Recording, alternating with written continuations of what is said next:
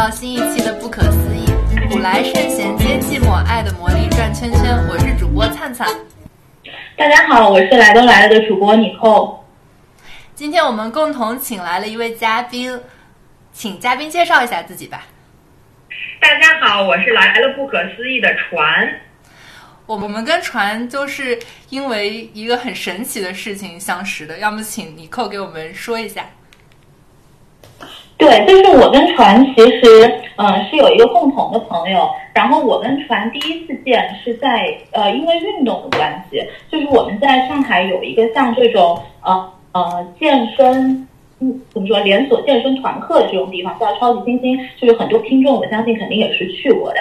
然后我们是第一次在这个地方见。然后我当时见到船，我就想，哇，这女孩个可真高，真的，我可能只到她肩膀的位置。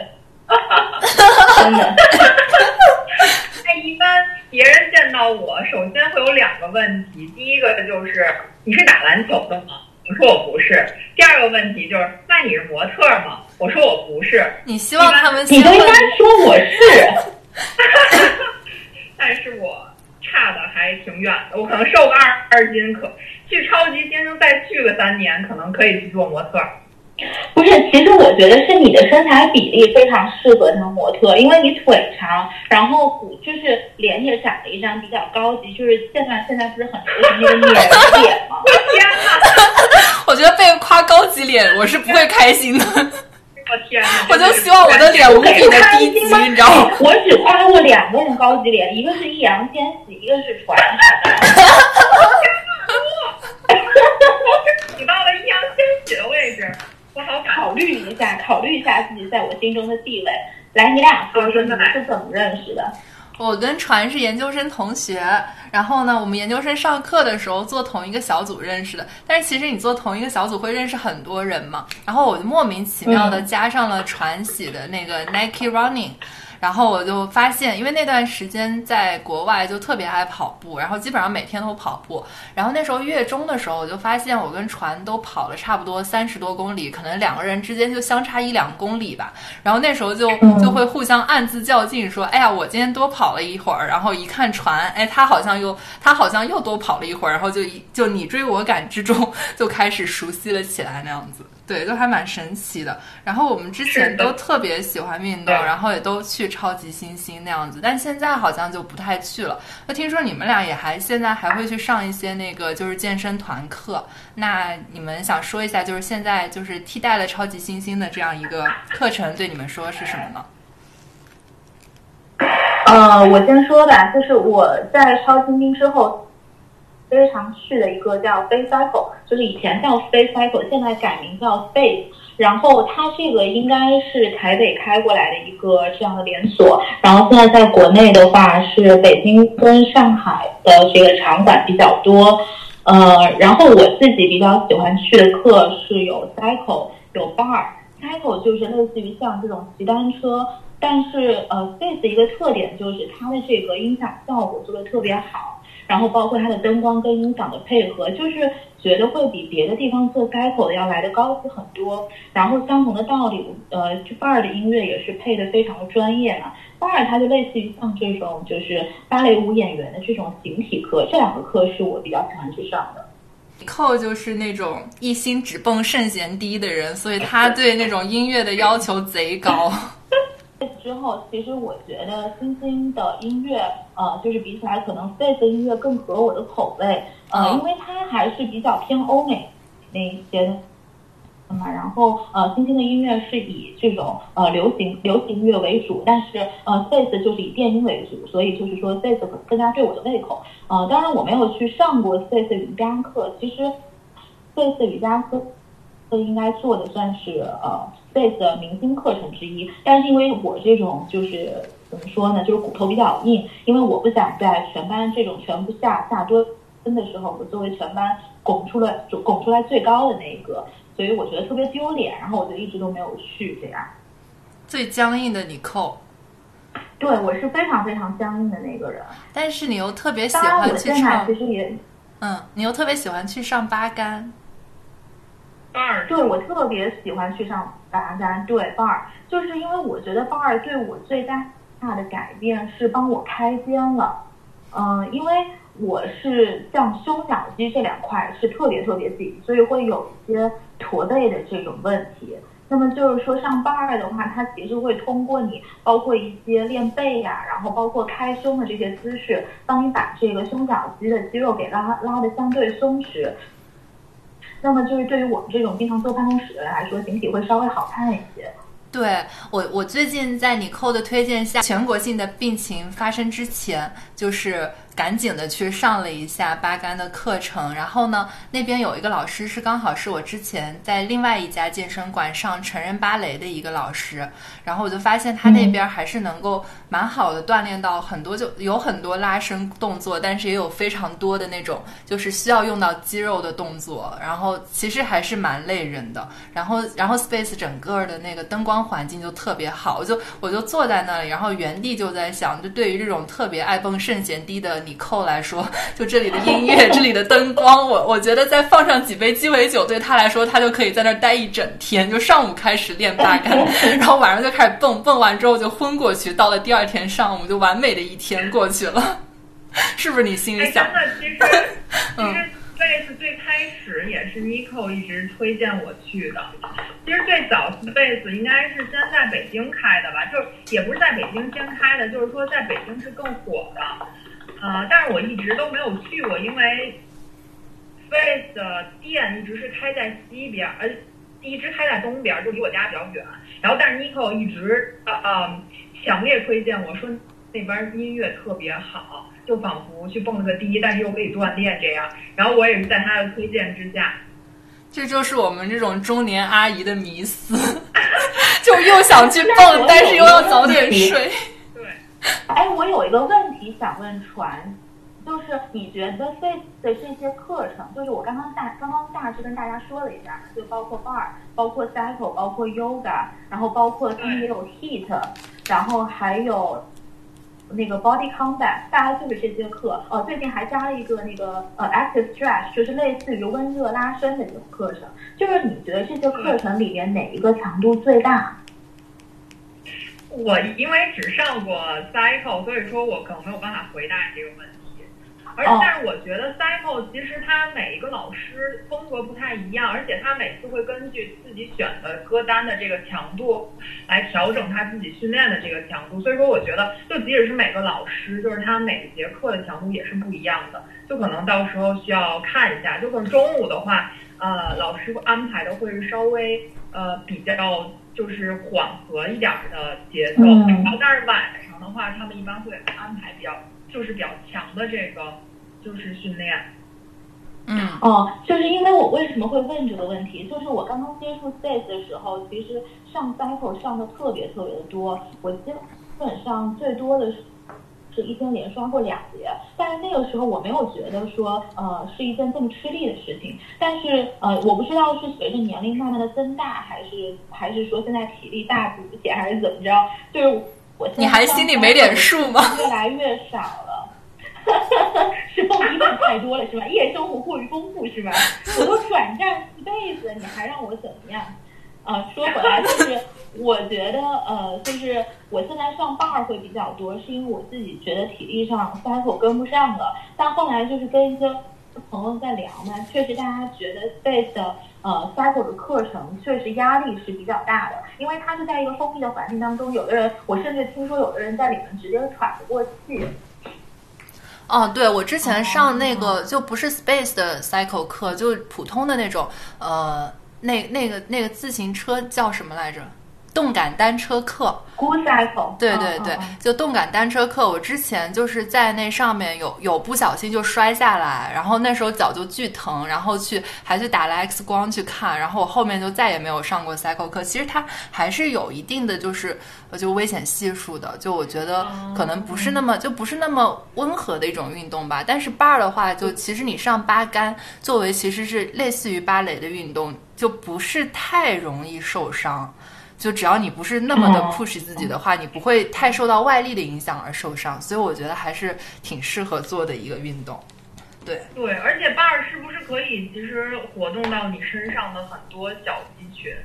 对，bar 就是一个小肌群的一个。对他，他就是我练 bar 的时候，我感觉我整张脸都在努力，就我脸上的肌肉都在努力的运动，你知道吗？就面部表情，我就比面部表情极 极其的狰狞，就真的非常的累。然后，但是你知道吗？就是就是因为我是上那个成人芭蕾那老师嘛，然后那那老师就说，你芭蕾之中最重要的一点就是要面带微笑。你要是让别人看见，你要是让别人看见你有多难，你这舞就白跳了。所以他把这个理念就贯彻到了他的八竿之中。然后呢，他就说你表情不能这么狰狞，你再疼就再坐不上去，你也要面带微笑。哎，所以老师是会。就是经常提醒你们说表情纠正你的气质嘛，我觉得也看老师风格吧。就如果特别注重芭蕾啊，或者那种现代舞的那种，可能现代舞还好，但芭蕾真的是就不管多疼，你一定要有那种高的姿态。然后就我不是我不是那么疼，其实还是一个比较那种尽善尽美。对对对，不不能低头，对，不能低头会有双下巴那样子。没错。哎，因为你之前上 bar 的那个老师，是不是之前你上成人芭蕾的老师？对，就是同一个特别好奇，就是你作为一个成人，你去学芭蕾，你是需要多长时间能够把那个脚给点起来？就马上，就就踮脚一但是你的指头不会疼吗？哦。那还好，就就成人芭蕾跟那种儿童芭蕾好像就没有要求那么高啦。就就成人芭蕾就纯粹是作为一个运动。就这里我还蛮想说一下，就我之前特别喜欢那种就是呃竞争型、对抗型运动吧。就比如说那种呃就是。就是拳击，或者是说其他的那种战神那样子，就比较比较比较凶一点的那种运动嘛。但我后来就发现，其实，嗯，就不管是男生还是女生，就有很多情绪啊之类的东西，其实是需要就练瑜伽让自己舒展开来，能够是可以得到治疗的。然后就有一次也是在我们那个超级星星的课上。然后我就发现，嗯，自己有一次练瑜伽，然后就是就突然一瞬间就眼泪就掉下来了，就是不知道发生了什么。然后我后来看一些就是创伤心理的那些书，就说你可能，比如说有一些有一些不开心的情绪集中在胃部，有些不开心的情绪集中在髋部啊这样。然后如果你那些地方就是突然被拉开了，然后你那个情绪也就瞬间释放出来。然后其实是对你身体比较好的，所以我后面做的一些运动就比较讲究一些，其实是就是美其名曰身心平衡，主要也是偷懒嘛。但是我是觉得就是练瑜伽还有后面的练芭蕾这些，确实能对我的那种整个人的心态还有睡眠是有非常大的帮助的。对，我传友要说东西。没有，我因为没怎么上过瑜伽，因为我对于瑜伽，我更喜欢做出汗的运动，所以说对于 bar 啊，还有像瑜伽，我就练的比较少，因为我觉得一节课下来之后，没有让我达到一个特别爽的状态。对，就没有那种发泄的感觉，是不是？对对。哦，我之前其实我还挺好奇。灿灿说的那个就是开胯，因为你刚刚提到开胯的一些瑜伽的动作会呃给你带来情绪上的一些波动嘛。就是我最近其实刚刚接触瑜伽，然后上的不是特别多，就是在我这次瑜伽不敢去之后，我报了一个老年中老年瑜伽班，然后 基本上基本上一起上课的都是属于那种至少三三十岁以上，就是瑜伽基础不是那么好的人，因为这次瑜伽我听他们说去上过的。就是基本上到了后半节课，全部在那儿该倒立的倒立，该投点滴的投点滴，就是你根本就不感兴趣，知道吗？特别吓人。然后呢，我在那个新的瑜伽班，我只去上过两次，然后这两次都是开肩开胯课，就是因为我。之前提到我这个开肩的问题嘛，所以就顺便把这个开胯的这个运动也做了。就是我非常好奇，是哪一个瞬间，或者是是一种什么样的感觉，让你会觉得设计就是会让你有一些情绪的波动？因为我可能暂时还没有就是接遇遇到这种情况。对，但我觉得你能够开始慢慢接触，其实也是一个很好的。因为我我最近见到你也觉得你整个人身姿挺拔的特别多。然后，然后对，就还挺不一样的。不过也可能跟生活中其他变化有关系吧。但是我我会觉得说，你终于开始做这项运动，其实对你自己来说就是一个很大的改变嘛。然后嗯对我来说的话，嗯，其实就我我不好说是一个，就是就我只是当时真的是瞬间就是眼泪就掉下来了，然后我自己都没有意识到自己在哭。然后我之前看那种创伤心理啊或者什么的时候，就给大家举一个例子，就不知道你们有没有看过一个表情包，就叫自暴自弃，就自己抱着自己然后开始哭。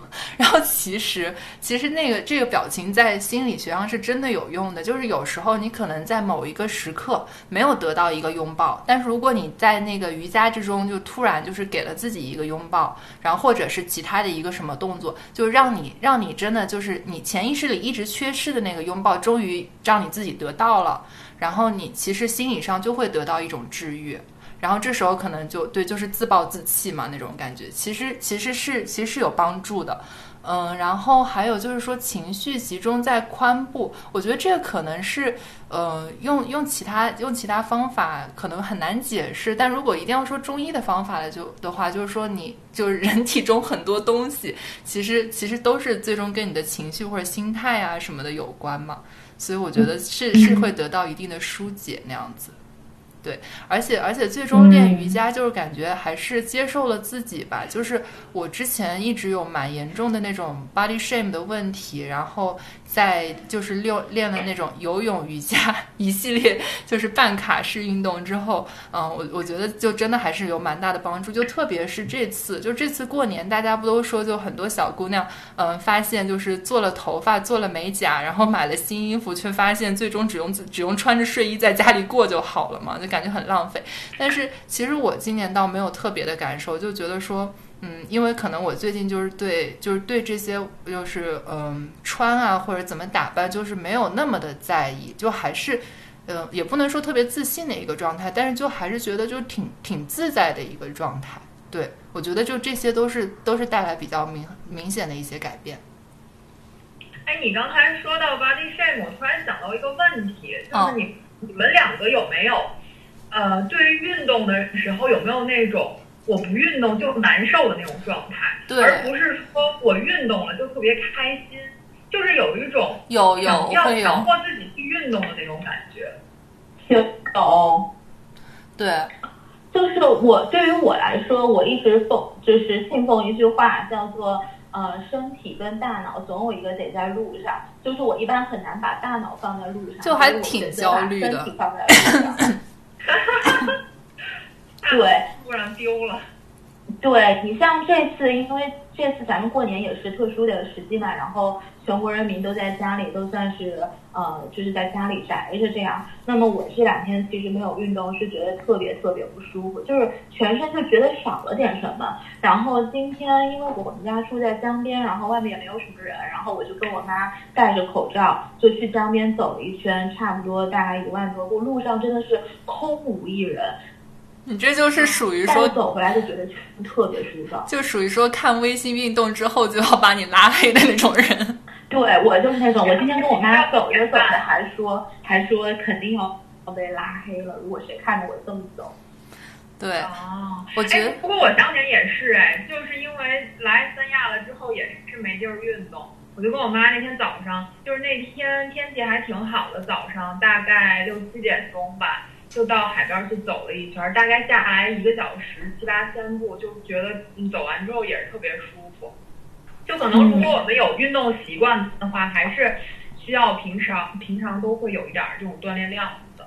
没错，就是你说到这个，因为我我之前也说，这这次的运动量，就是对于上班族来说，有的时候下了班你的体力是没有办法承载这样的运动量的。那我一般会选择走回家。就是前段时间我也在跟他们俩聊嘛，就是说我最近如果在没有运动的时候，我都会呃大概走五十分钟走回家，然后也有一些，比如说穿过天桥啊，然后下下地道啊，就是也有这些上上下下，就我自己觉得还。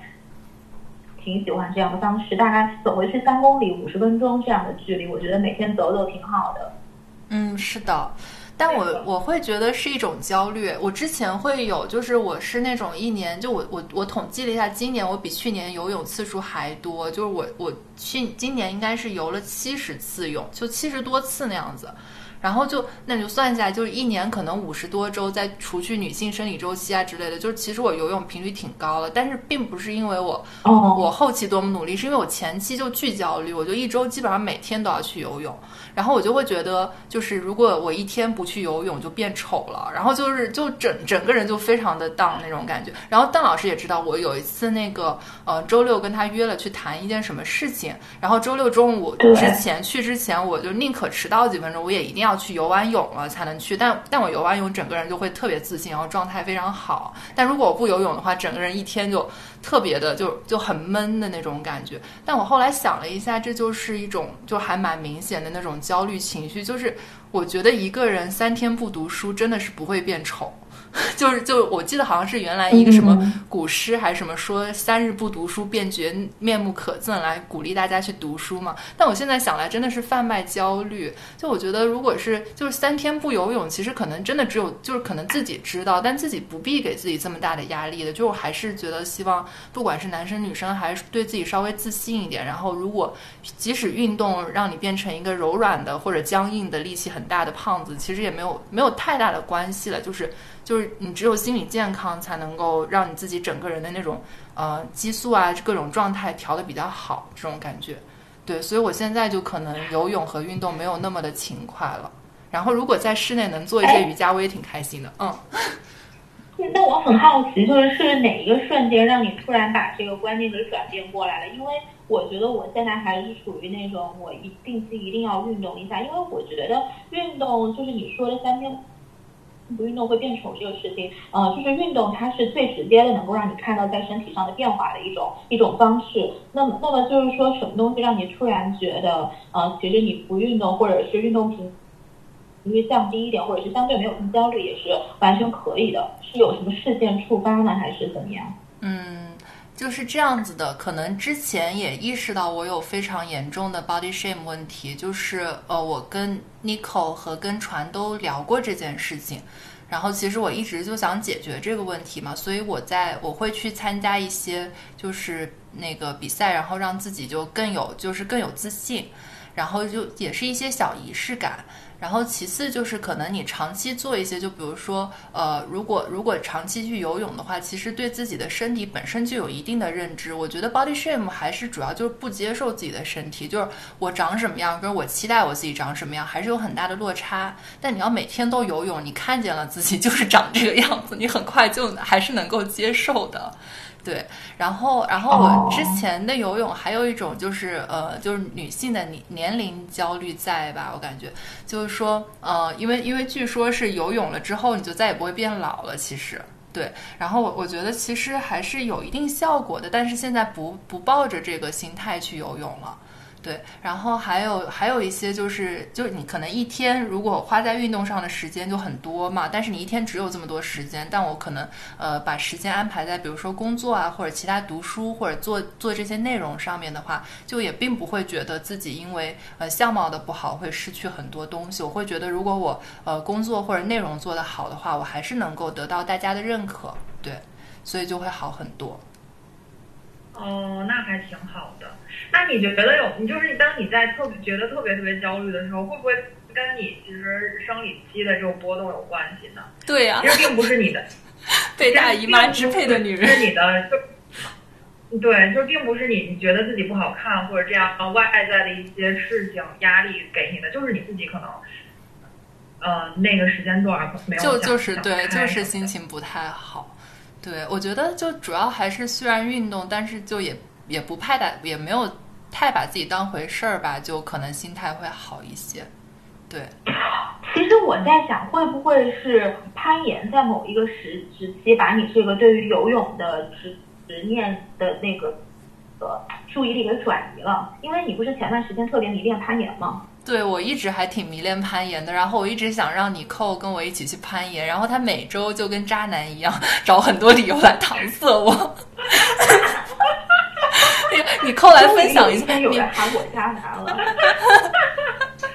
你扣来分享一下自己的那个渣男语录，你来反思一下。那些年找找过的理由是不是？对对对，就是你扣如果拒绝一个比较好的邀约，嗯，你扣应该分享一下自己为什么一直到现在都没有办法迈迈开那张腿。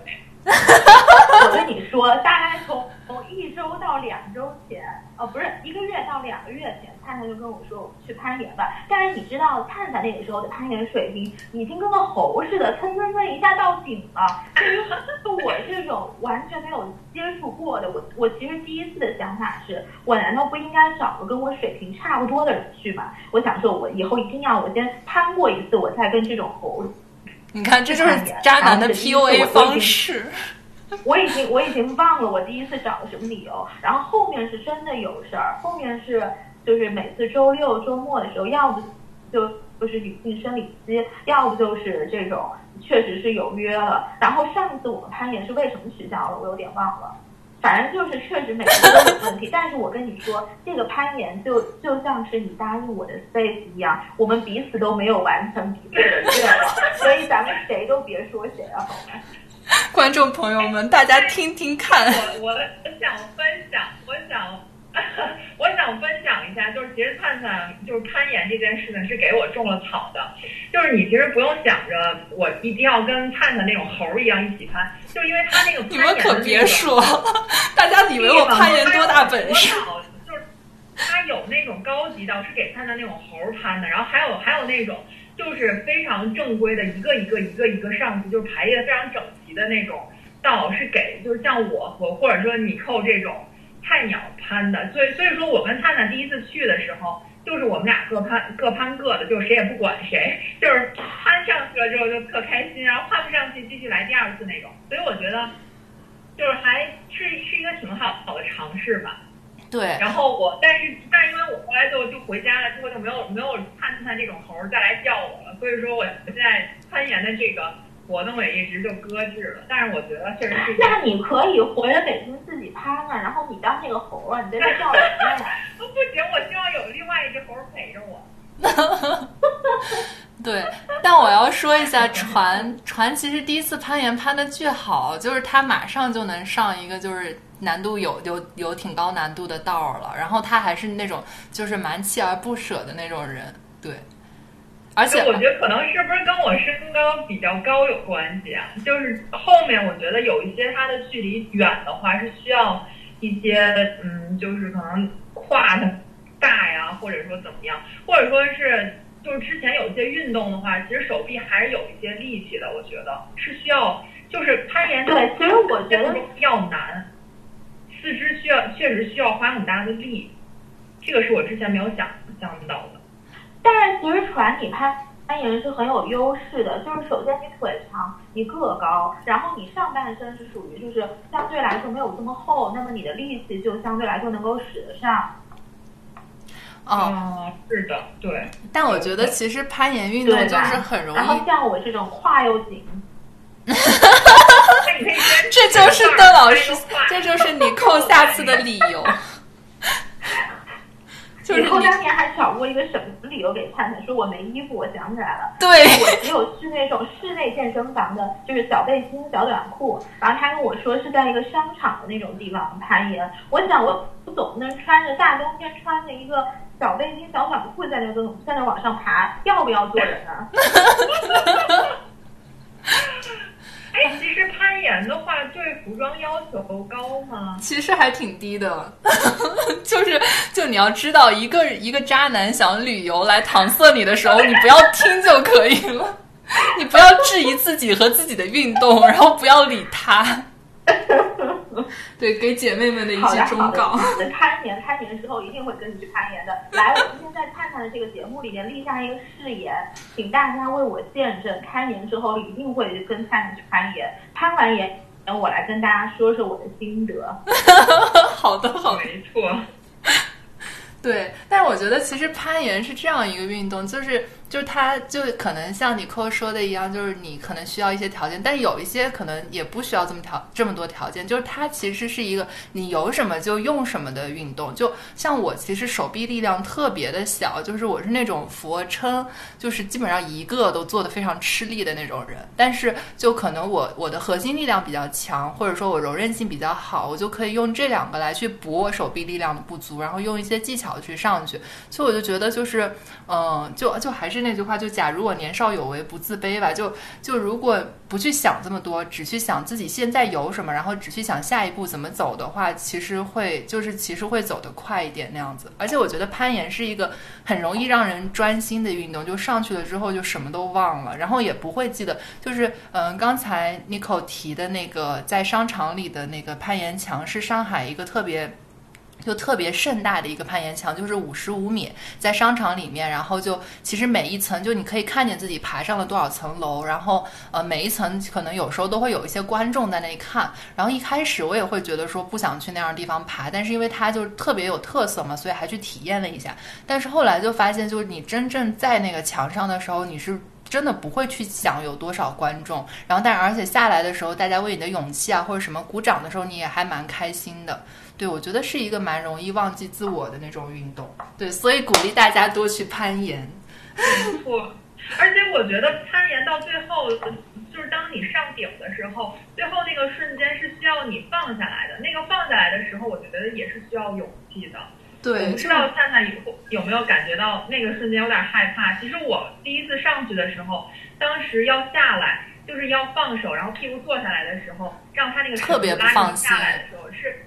是，我是挺害怕的。我当时就是呆住了很长一段时间，才有勇气就是放下来。是的，我第一次我甚至都想爬下来，但是实在是爬不动。然后爬下来，对，就反着爬下来，其实也是一种锻炼，但真的是。我又想到了一个新的理由，很高。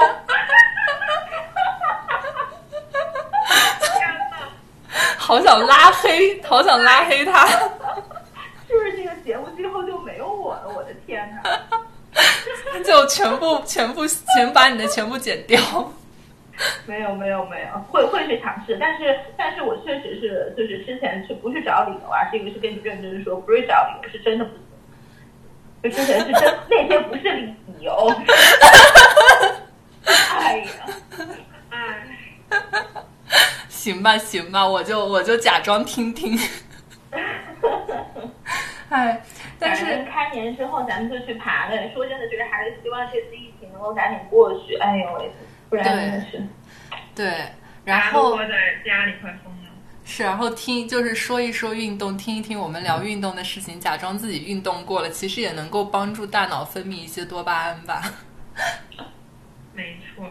然后，然后我想到就是之前带船去攀岩第一次，就是我跟船玩的特别好的一点，就是他是一个特别能喝，但是又特别不露声色的那种人。然后我是那种特别不能喝，但是在朋友之间我又爱就是凑这个热闹的人。所以我就那天中午的时候，我就问船，就那天我们正好在吃 brunch，然后我那天就问船说，呃，要么咱开瓶酒吧，就难得来上海，咱庆祝一下。然后我们俩就，然后然后船。一开始就特别不露声色的问了我说：“啊，我们现在中午就开始喝了吗？”我说：“哦，好吧，就要不然呢？”然后，然后，然后船就好吧，然后他就默默的、默默的跟我喝完了一整瓶。然后喝完一整瓶，其实真的我没有喝多少，是他喝完了一整瓶。然后，然后。然后我整个人就惊呆了，然后，然后船后来就是特别，就是特别冷酷的对我说说，嗯，其实我还挺能喝的，然后一抹嘴就跟我去攀岩了。我当时真的生怕他。其实因为我喝的是有点那种当水喝的，因为当时我们俩点的那个酒。度数也不是很高，后我经常是处于那种很渴的状态，所以说喝酒。你说的不是很高是多少度？你们你们点了什么酒啊？啊，他那个 rose。rose。对，然后然后然后可能可能十几吧那样，确实也不是那种烈酒，但是也就主要量不少。把它当成一个就是那种 sparkling water 来喝，就是喝着喝着就喝没了。这句话就透露了你的酒量，我是绝对不会跟人。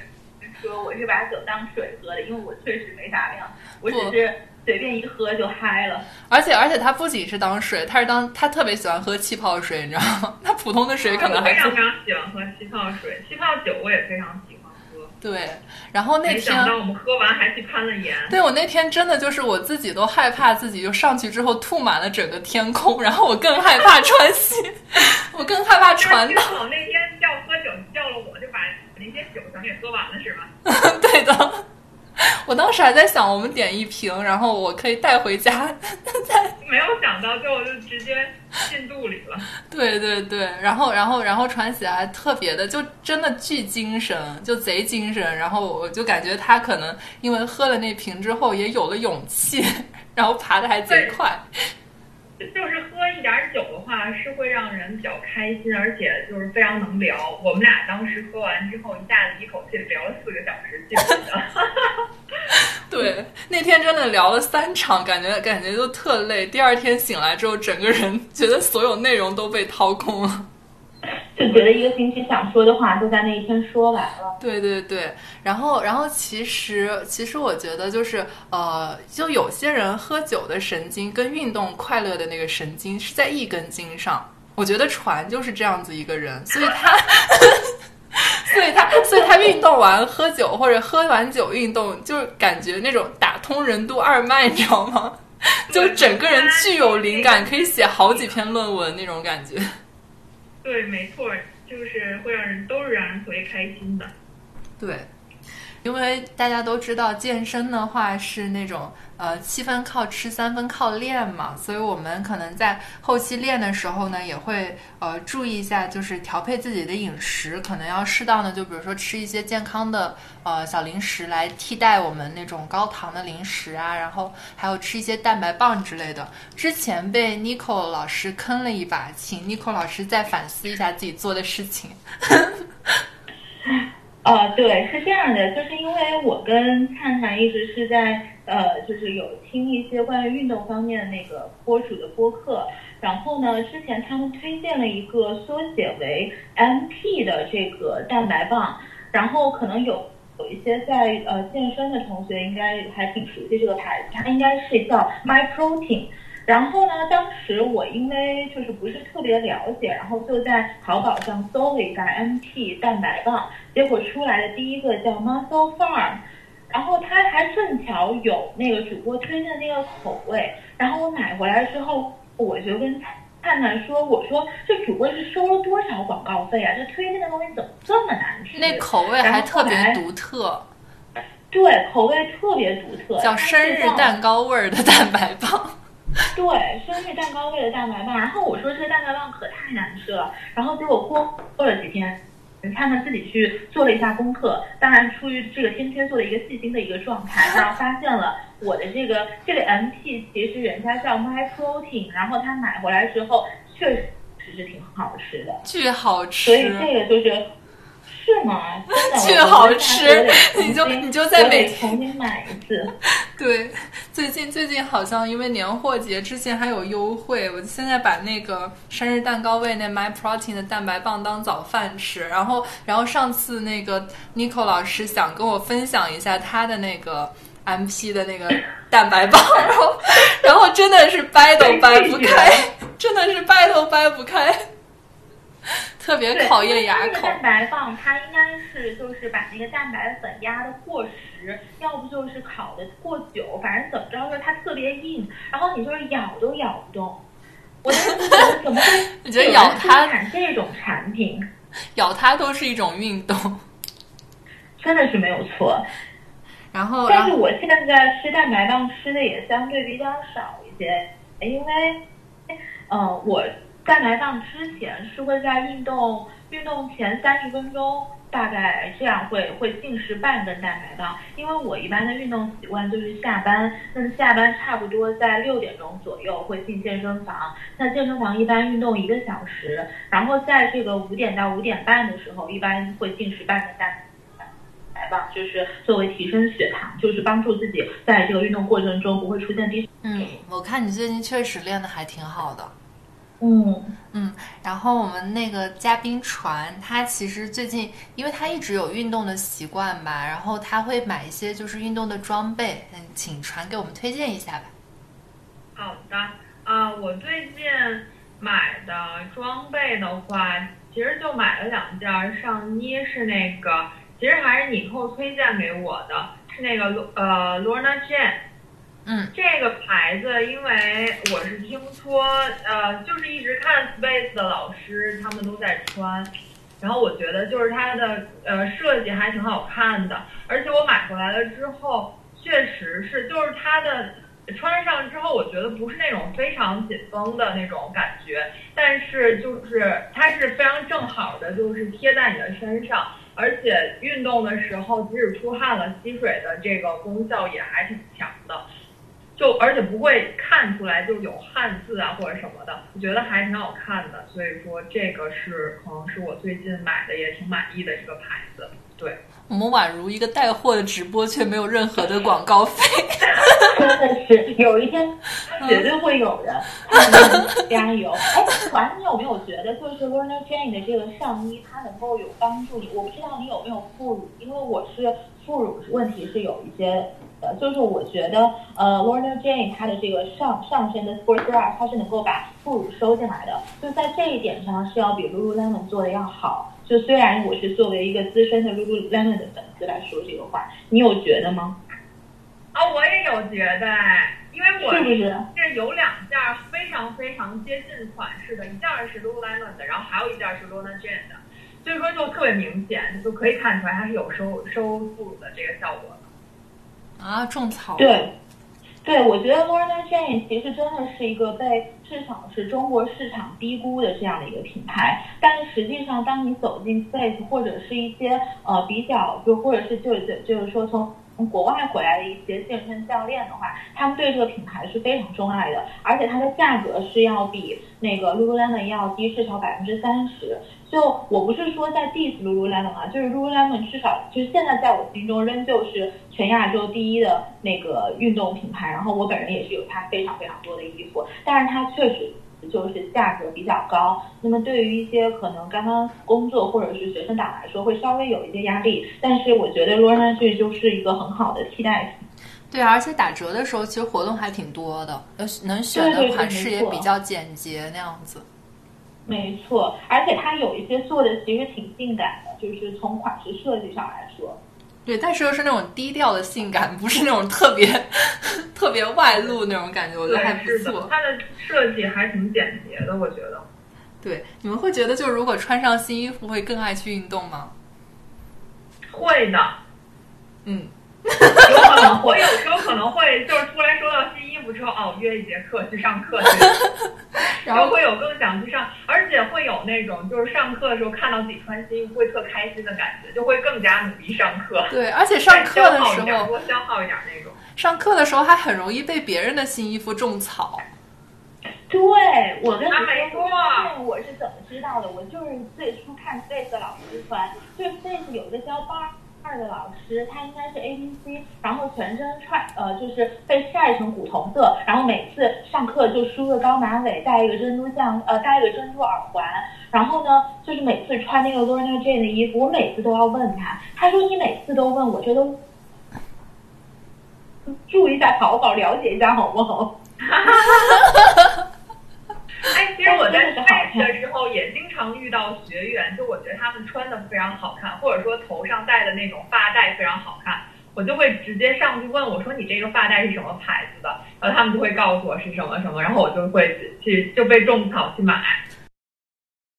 而且就是那个。啊，而且就是，其实如果你穿的很好看，然后你被问到，其实就是女生的话都是会开心的，所以就鼓励观众们就大胆去问就好了，因为大，因为他也开心，你也开心，就何乐而不为那种感觉，嗯。并且现在有很多这种就是所谓的运动品牌，其实他们的设计是越来越呃，就是走出健身房的这样一个状态，因为包括这一次过年。回来，其实我就穿了一件 Lululemon 的这个羽绒服，然后它有一些像现在，对，像现在有很多那种就是大家传统概念中认为的运动品牌，它都有相应的副牌是做专门潮流线的，或者是它会有一个区域，比如说 Adidas 就跟 Adidas 跟那个。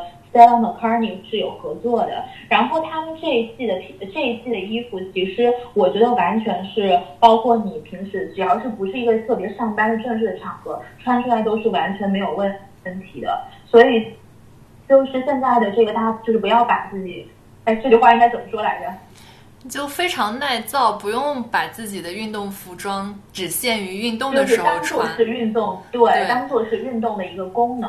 它其实是有相应的时尚的时尚的功能的。对，而且其实就很干练，感觉就很非常好好穿。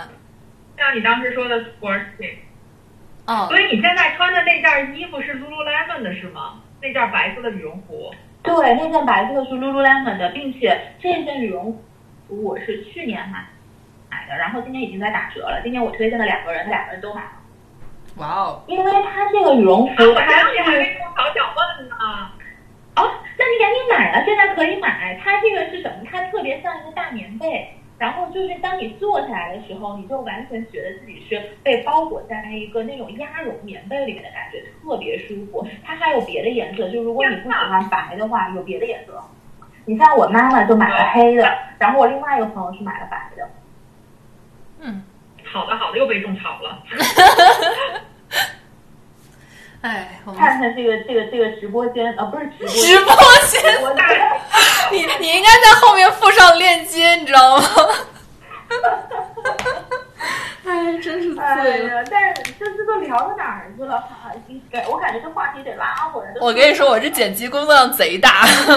真的，我也觉得，我一边聊着，我都不知道你该怎么剪，关键还有很多那种比比类，然后有一会儿我就嗯嗯哦，哎，就是这剪辑是我现在最大的运动。现在五十三分钟，但我估计剪一剪可能有半小时吧，因为还挺多那我这个要。边已经一一个小时九分钟了，不是吧？我，我录音录音是那个五十三分钟，因为可能之前还有那种设备故障啊那些问题嘛。哦，嗯，我估计我们得聊。那我觉得是不是得再录录二十分钟？对对对，再得得再录二十分钟，然后好剪一点。然后我们还有一种 punch line，就是你得想一个标题，就可能某一句京剧就放在一标题那样子。对，啊，惊呆了吧？你的那个播客怎么要求这么高呢？哎，你想想，你想想得意忘形，你想想得意忘形什么去中心化时代的漂流，什么什么你你什么等宇宙各自安排什么那种乱七八糟的标题。但是我觉得张江宇他最近挺闲的，说说可那就说陪陪微信步数两百步的你姐姐们行吗？嗯，好呀，可以。哎，我觉得这个很好哎。反正你自己你自己看看你的播客，你自己看看怎么说。你不然后我这个我这一个一万步的人在这跟你聊，我是一个八千步的人，what？回去太太说咱们不攀岩了，两个月后见。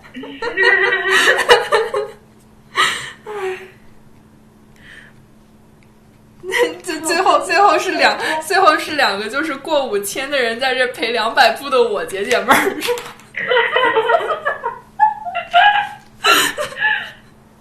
但是我觉得那个在家里做的运动可以说，就是呃，我觉得那个 Keep 上有一些课程确实是可以推荐。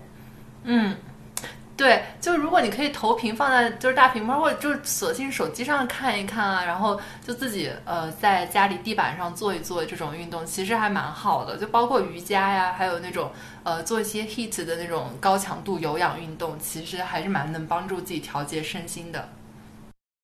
哦，那那我推荐一下商 T 的 Insanity，是我在家经常会做的一个 HIIT，就是它是有一系列的，大概三十天，每天它会给你安排四十五分钟到一个小时的一个训练，但我一般就会练它的第二套，是一个 HIIT，就是四十五分钟，然后基本上它是跳五分钟的时候就会达到一个就是你非常喘，然后出很多汗的一个状态。然后我觉得这个是在家一个挺好的，如果没有其他锻炼方式的话，这是一个非常好的运动。嗯，这个是在哪里练？是在 APP 上吗？还是？啊、在优酷跟 B 站上都可以搜到他的视频，就可以搜 Insanity 就会出来。好呀。哦，我们待会儿可以把这个搜索方式放在这个我们的那个播客 notes 里面，观众们可以去看。看看你这个你这个传奇的音你收得上吗？我这边听到它都是有点断断续续的。对，我还好吧，就如果实在太卡了，我就不行了。但现在现在这样还行。憋掉。最后最后大家都不知道我们请了嘉宾这件事儿，最后没有嘉宾这一期，我去，就是 嘉宾最后跑过来捧哏哈哈。哎呀，我笑死了！两个极其爱表达的主播，最后把嘉宾就是嗯嗯，也不知道是谁了。跑了，这接，真的是。但其实就是刚刚传说到他会在 B 站或者是优酷上面搜这个，我特别推荐大家用一个那个电视投屏，因为我自己平时如果是在家不出门运动的话，我会在 Keep 上做一些像类似于流瑜伽或者是呃一些伸。展的这种运动，因为我很少在家做一些比较强烈的运动，一般就是以伸展跟瑜伽为主。那么我会做的就是在手机上打开这个 Keep APP，然后直接投屏到电视上。那这样对于初学者来说，其实动作的把握你可以呃能够更加的精准，因为首先你画面更大，第二个就是你不用一直低头看某个地方这样子。嗯，然后其实还有一个，因为现在过年期间嘛，就是亲朋好友都在家，就是今年也不能串门。这个就是我今天在录播课之前，我爸爸在楼下干的一个事儿，就是他我们全家人有一个群，然后就是全家人在这个全民 K 歌的 APP 里面疯狂的在唱歌。然后我觉得其实这也是一个。呃，就是在这种新春佳节没有办法跟大家团聚，但是想要联络感情，然后又同时可以消耗掉一些卡路里的这种这种一个很好的方式，我也是推荐给大家这样。就是我觉得不要小看 K 歌跟蹦迪能够消耗掉的卡路里，如果你不喝酒光蹦迪，绝对跟你去健身房。消耗的日热量是差不多。我觉得你不要你，我我觉得你不要看清喝酒可以消耗你卡路里这件事情。你万一就边喝酒边蹦迪，然后全吐完了，我跟你说，你这卡路里也绝对是负数。对，所以说说了半天，蹦迪才是解决就是燃烧卡路里的一个终极方式。为什么去 space？因为不能在白天蹦迪。算 了算了，这就剪掉，这就剪掉。什么鬼？他说完了之后，怕他原来蹦迪的那些迪友们找到了他在那个现在不能蹦迪的原因。我我我现在都尽量拒绝大家蹦迪的邀约，因为实在他拒绝了所有人的邀约。他就不仅拒绝我攀岩，还还拒绝他的那些就是酒肉朋友们约他蹦迪，我都不知道他天天在干嘛。他天天就在家里放投影屏，然后上 Keep 上的课，然后在全民 K 歌上跟家人。我我我像一个宅女，我跟。你说我们家现在的群，我爸现在在楼下不唱了，然后我们家这群二十二个人在那边拱我们家唱歌，然后我爸和我女朋友在楼上，怕影响收音。对，在录本期节目之前，你寇老师还说还说我让我爸爸唱歌声音小一点，真的太可怕了。我当时还以为什么事儿呢？中年人拿起话筒说，因为我们家今年二十二个人都没有。聚在一起，然后呢，就是我大，应该是我大姑吧，然后在群里面发起了一个全家今天晚上联欢晚会这样的一个活动。那么这个联欢晚会是什么呢？就是家里的长辈得带上小辈一起参与全民 K 歌，然后我大姑还给这个房间选了一个密码六六六六六，然后叫所有人都进来，然后正好是因为今天晚上。跟这个灿灿录录音的时间冲突了，然后我觉得我们家就暂时退出了这一次活动。但是我看就是这个群里面还非常活跃，呃，然后我就觉得，其实，在这样的一个时间，其实 K 歌也是能够消耗掉非常多热量的。就是我相信，经常喜欢去 KTV，或者是其实包括蹦迪也是，就是 KTV 跟蹦迪都是能够。呃，就是对于爱喜好这一群这一类活动的人群来说，是一个呃极消耗娱娱乐呃一生的这样的一个两个两个两件事情吧，所以也是非常推荐给大家，然后可以在这样的一个春新春佳季，可以在家自娱自乐。尼克说完啊，刚才尼克说他们家在唱歌，我就突然想到了，因为这两天我在三亚，三亚这边有很多很多的老人，就是我。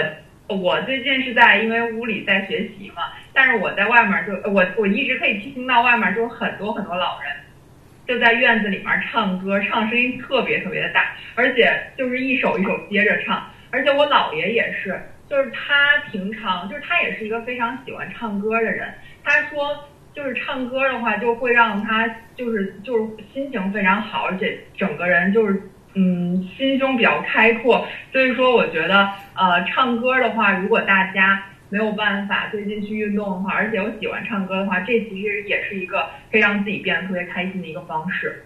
对，就而且还挺锻炼核心的，就你要气沉丹田，然后开始唱，就是非常铿锵有力那种感觉。说到气沉丹田这个事儿，其实我大学的时候参加过，因为我当时在国外读书嘛，参加过纽约州的这个歌唱比赛。然后我是在那个时候我才知道什么叫气沉丹田。就当你真的气沉丹丹田的时候，你的上上腹部应该是硬的。但你如果用这种方式来发声的话，呃，确实是声音的厚度跟长度都会呃，就是能够有一个加成的效果。哦。对，原来是这样。哎，敢问一句，用丹田唱歌的话，其实嗓子是不会累的。对，嗓子完全不累。但是我很就很久没有唱歌，直到当时我们二零一九年跨年的那一天，然后就是我们所有几个朋友都在另外一个朋友家，那天晚上特别无聊，然后就在家里面唱歌。然后到那一天，我才因为唱了好几首之后，才又找回了这个丹田气沉丹田，就是用丹田发声的这个感觉。就是嗓子是完全不应该是完全不累的哦。哎，敢问一句，就是你在纽约州学会了气沉丹田这件事儿，那丹田的英文你知道咋说吗？并不知道，因为当时教我们的是一个香港的唱歌的老师哦，所以他是他跟我说的气沉丹田，而且就是一开始小就小孩嘛，找不着那个力，因为我们从小也不是专业专业培养上来的。嗯，对，他就好像那种帕瓦罗蒂发声法。我在想他们会不会说 use your core？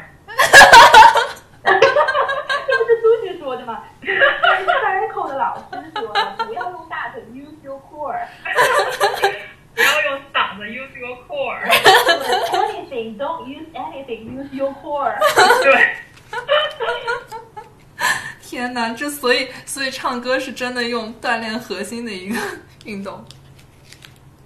所以你唱歌的时候，你会你们会加一些动作啊什么那样吗？还就唱，就对。我其实还好，我我不是一个做作的唱歌的人。哎，那那以后你爸可以给我们录那个开开开场曲。对对，可以期待上班嘛？就即便是像现在这种足不出户的情况，你期待上班吗？就我觉得其实是这样子的，就是很多人因为工作太忙而拒绝投入自己的日常生活。然后其实可能说，大家不管是跟父母相处还是跟爱人相处，可能有一些工作特别忙的人，就是可能抵触自己的这种亲密关系的相处，然后用工作忙来搪塞这个，就借这个借口来搪塞去面对这件事情。然后但现在因为大家都在家里待着，然后就必须去面对，所以我觉得其实也是一件好事，就你可以集中精力，因为外面没有什么太大的事情要你去解决了，然后你就可以集中精力就放在自己家里就小家的亲密关系上。然后去做一些完善啊，或者平时就没能给家里做到的事情，就可以在这个封闭的环境里就做到了。所以我觉得还是挺额额外的一段时间的。对对，哎，你们前两天有没有看那个段子？就说牛顿当年发现那个，对，就是发现那个呃各种理论的时候，都是在伦敦当时爆发疫情的时候，然后说现在是自己人待在家里，是是时候发力了。对，所以其实我觉得还挺好的，因为我本来就也蛮想说在家里看看书啊什么，但我我就最近发现，就做饭什么还其实还挺耽搁时间的，就是也非常消耗精力。对，对，所以，但是我觉得如果做饭，嗯。所以，所以对，但是如果我觉得做饭，就像刚刚灿灿说的那个，是跟家里人有一个这种情感上的互动，那么这个事情它就不单纯是做饭了，而是我觉得灿灿肯定也是更看重这个背后的跟父母的这个相处的时间。对，因为其实我觉得，就像你回到上海，其实我们也不可能说真的是几个人坐下来说，就做做饭，然后也不玩手机那样。对。对，然后最主要的是，你知道吗？其实我做饭就是我做饭是做的就特别好看，但是味道就正常，就但我也觉得还可以吃。但有时候水平就是，比如说累了的时候，水平就特别的不稳定。然后就是爱我的人们，就不仅是我。嗯，父母还有我朋友都会特别的捧场。然后就我之前在国外留学的时候，就刚开始学做饭，然后我那个做西红柿炒蛋就巨咸，然后我朋友就全都吃完了。然后，然后他全都吃完了之后，就别人就别人也跟他一起吃，然后就问他说：“你说这这西红柿炒蛋是不是就就就也是有点小尴尬的说说你这是不是有一个就挺特别的味道？因为特别咸嘛，当时我自己也不知道。然后，然后他就憋着说说我在这西红柿炒蛋里吃到了一股大海的味道。对，然后然后我今天不能。就是就是你觉得就是其实用大海的味道这个形容就特别像中华小当家里面才会用的词，你知道吗？吃出了星空和大海，对。然后，天上了中国里会用的词。对，然后我爸妈这次也是，因为我们家就是还没有买盐罐儿，因为刚搬一新地方，还没有买盐罐儿。然后他就那个，就就我有时候就今天晚上我们就撒盐特别不精准，然后就炒了一道菜巨咸。然后，然后，但是就就是就我爸妈还是会就是夸我说你做的还不错，就那样子，我觉得还挺受到鼓励的吧。就其实我并不觉得说，因为我我也觉得，当然我也觉得，就做饭其实是一个很大的工作量。但我觉得，要是做的不好吃，吃饭也是一个很大的工作量呀。对，作为，父母肯定是吃的都是爱，不是味道。但是，但是，其实我水平发挥好的时候还是很好的。就是下次你们也可以来尝一尝。好嘞，就是就当减肥餐了。什么鬼？你们这些人！各位观众，请不要误会。谢谢大家收听我们本期的节目，希望今天微信步数只有两百步的你也能够心在星辰和大海过得开开心心的、健健康康的。然后这也是我们的第一次 crossover，然后感谢来的来都来了的主播和我们的嘉宾。呃，我也非常感谢灿灿能够在大年初二这样的一个时间，呃，邀请我们通过这种远程的方式来给大家录一期节目，然后也期待之后能够有机会请灿灿还有我们的呃嘉宾船来那个我们的来都来了做客，看看能不能录一个新的主题。在攀完岩，没有问题啊，特别开心，我的处女 podcast 秀就一下子给了两个。呃，来都来了和不可思议这两个节目，然后呃，新年祝大家新年快乐，以及有呃数不尽的幸福和数不尽的安康。嗯，新年快乐，新年快乐，Happy Day。